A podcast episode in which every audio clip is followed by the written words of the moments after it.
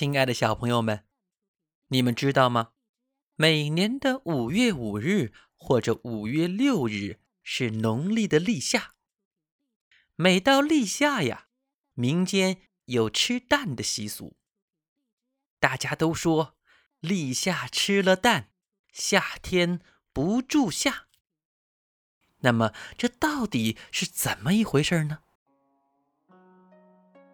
传说天上。有个瘟神，一到冬天就呼呼大睡，一直到第二年的立夏才会醒过来。一醒过来就拿着一个瘟口袋，偷偷到人间来传播瘟疫。凡是染上瘟疫的人呐，轻的发热、厌食、头重脚轻、四肢无力；重的呢，日渐消瘦。大胖子也会变成小瘦子，而且茶饭不思，卧病在床。大家都把这种瘟疫叫做下注。小孩子的身子弱呀，最容易被瘟神找到，所以立夏之后天气变暖，很多孩子整天病殃殃的。妈妈，我不想吃饭。妈妈，我身上没有力气。看到孩子一个个无精打采的样子，妈妈们可着急了，纷纷到女娲娘娘庙里去烧香磕头，求娘娘保佑。女娲娘娘是谁呀？她就是我们中国传统神话当中那个制造人的天神。女娲娘娘得知这个消息后，非常生气，就去找到瘟神。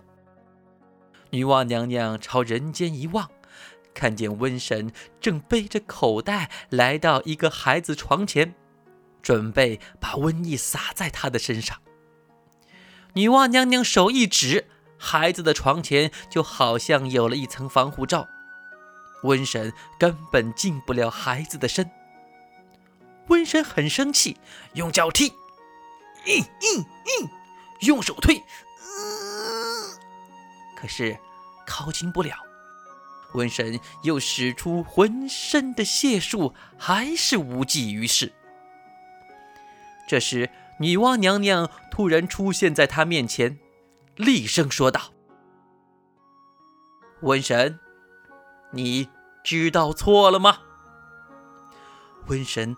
仔细一看，天哪，原来是女娲娘娘！